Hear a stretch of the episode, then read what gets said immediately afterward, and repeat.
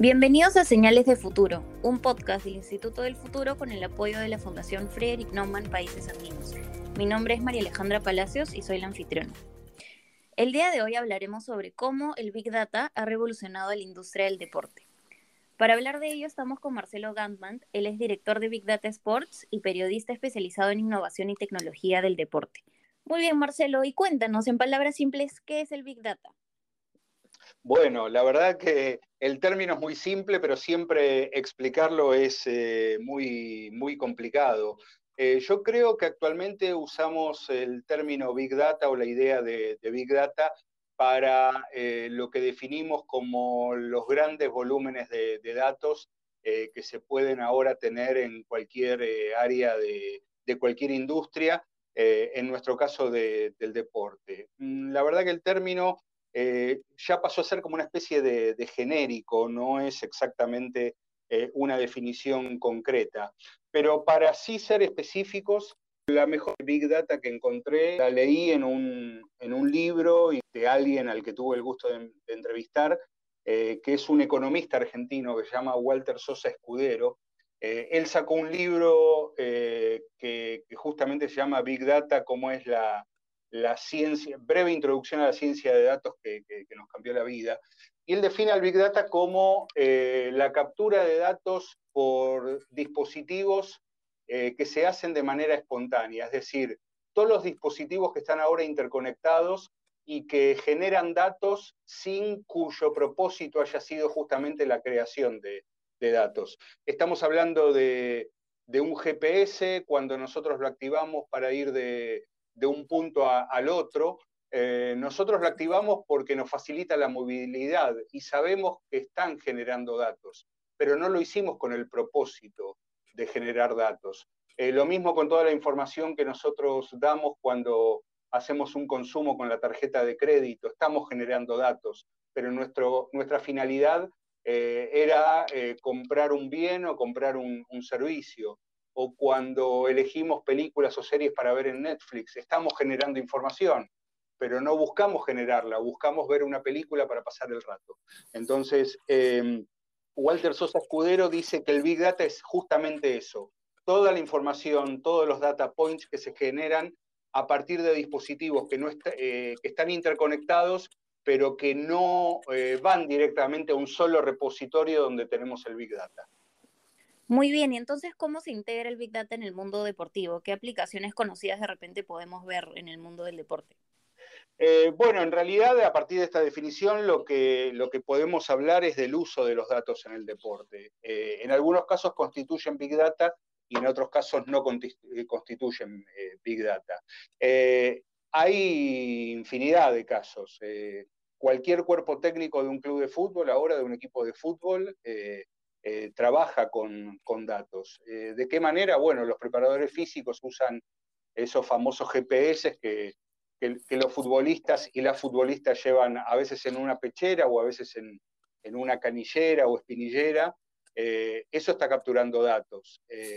no sé si eso constituirá luego un Big Data, pero sí son los datos que necesita un preparador físico para conocer la, eh, la respuesta o, el nivel de fatiga que puede llegar a tener eh, un, futbolista. Eh, un departamento de comunicación de una organización deportiva, de un club, usa los datos para ver cómo, qué impacto tiene una publicación en redes sociales. a partir de eso podemos tener información sobre las cosas que funcionan y sobre cuáles son los posteos que, que tienen menos éxito eh, a partir de las interacciones con, los fanáticos.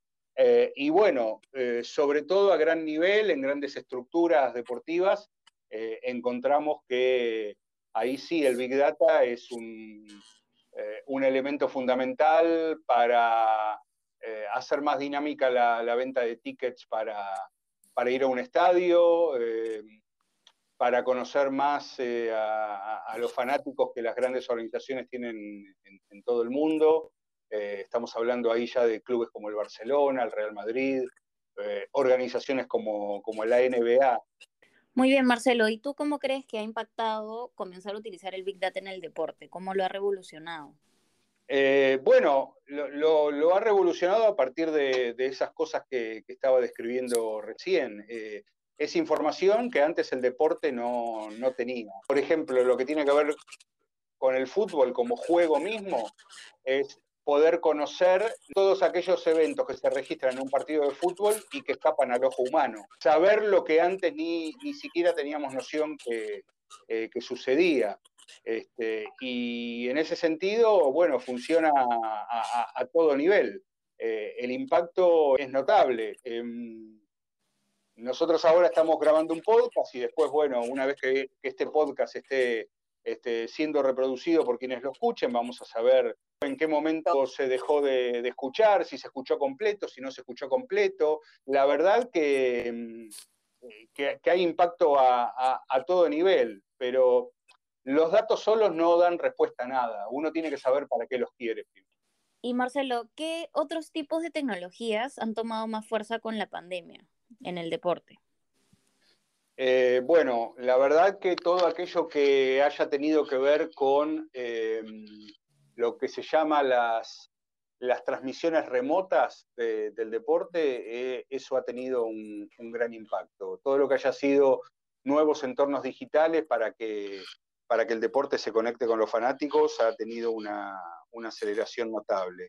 De lo que estamos hablando es de tecnologías que permiten generar transmisiones eh, vía streaming de, un evento deportivo con mínima intervención humana, con, cámaras automatizadas que, funcionan con, algoritmos de, seguimiento de, la pelota, en el caso de los deportes, de ese tipo de deportes, eh, todo eso se ha acelerado de, una manera notable. Y las cuestiones que tengan que ver con realidad aumentada, en, aplicaciones, eh, generar eh, otro tipo de, espacios de, conexión, como por ejemplo poder participar conectado a partir de una aplicación de, una carrera virtual de ciclismo, para dar un ejemplo, eh, esas son, son tecnologías que estaban ahí, que ya habían sido inventadas y que eh, solo faltaba algún disparador, algún activador para empezar a utilizarlas y bueno, eso fue la, pandemia, ¿no? Muy bien, Marcelo. Y ya para finalizar, ¿qué nuevas tecnologías podrían desarrollarse en el futuro para implementarse en la industria del deporte? Y la verdad que eso me podría, me, pondría en el lugar de inventor, que no lo soy. Eh, pero las nuevas tecnologías yo creo que van a tener que ver, eh, bueno, desde ya con, con todas las aplicaciones y todo el uso que viene de, la inteligencia artificial y, que tiene que ver con, la generación de lo que llaman modelos predictivos. Eh, yo creo que va a haber una, una profundización con respecto a eso. ¿Qué son los modelos predictivos? Bueno, no son soluciones que permiten predecir el resultado de un partido de fútbol, pero sí pueden predecir de algún modo de qué manera un futbolista puede llegar eh, adaptarse a un nuevo entorno, a una nueva liga, a, un nuevo equipo. Eh, esas son este, soluciones que, van a venir, que ya existen, pero que van a seguir siendo eh, revisitadas y profundizadas.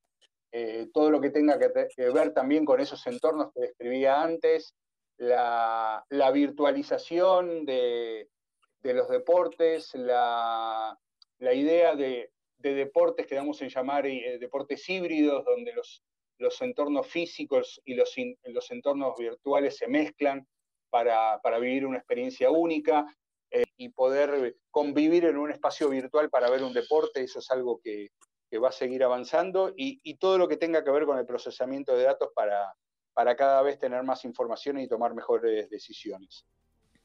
Excelente, Marcelo. Muchísimas gracias por acompañarnos y por compartir todos estos conceptos tan importantes con nosotros. Definitivamente queda claro que el uso de tecnología ha transformado y seguirá transformando radicalmente a la industria del deporte. Esto fue Señales de Futuro. Nos vemos en el próximo episodio.